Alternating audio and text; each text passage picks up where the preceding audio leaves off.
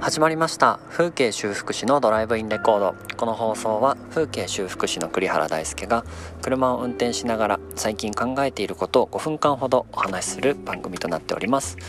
えー、本日のテーマは子供ができたら頑張って稼ぐのが正解なのかというテーマでお話しさせていただきます。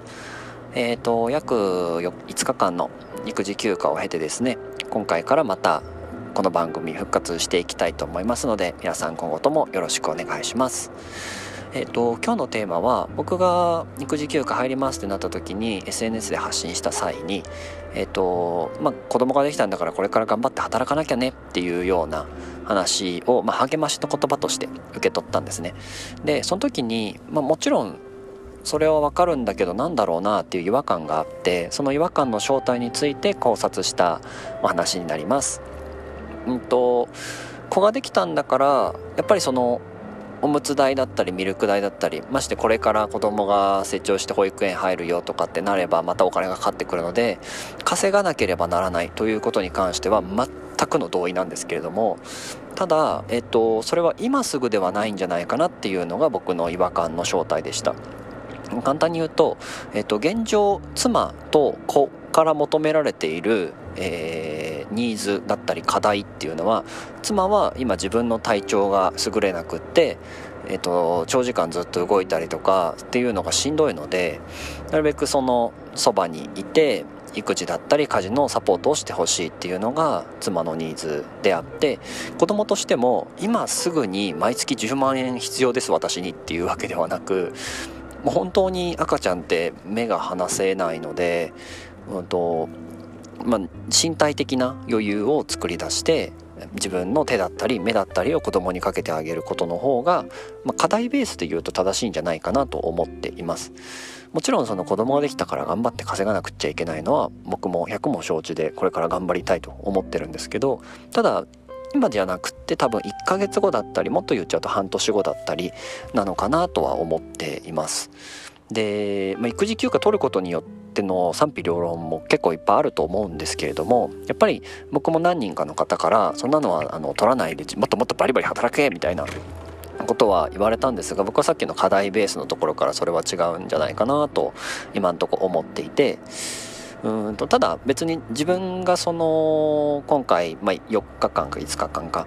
あの育児休暇をいただいたことに対して本当は1ヶ月取りたかったっていう思いもありつつかといってじゃあ不満があるかっていうと全然不満はなくてむしろよくやってくれたなって思ってます。やっぱりなんか自分が会社経営してた時も思ったんですけども会社経営してると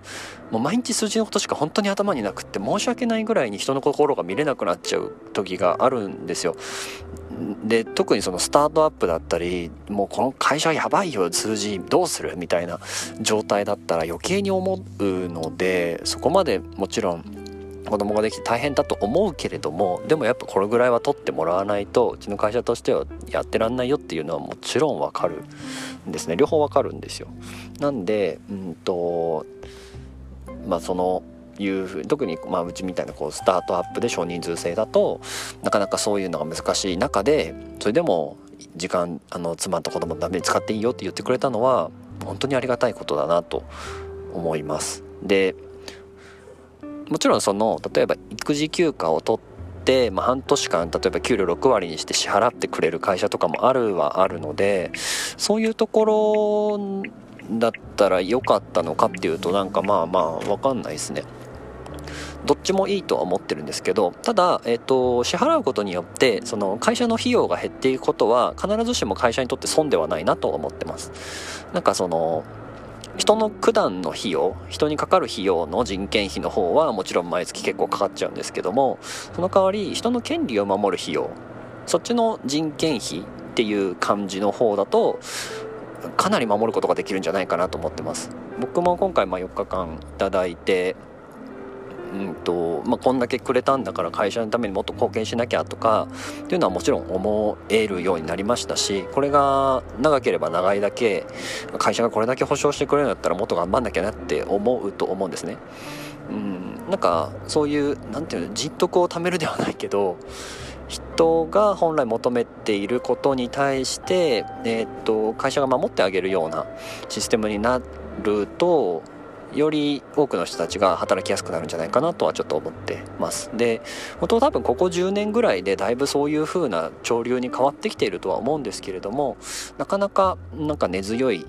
ところもあったり根強い人もいたりとかしてうんこれから20年30年ぐらいしたらそっちがスタンダードになるのかななんていうふうに思っています。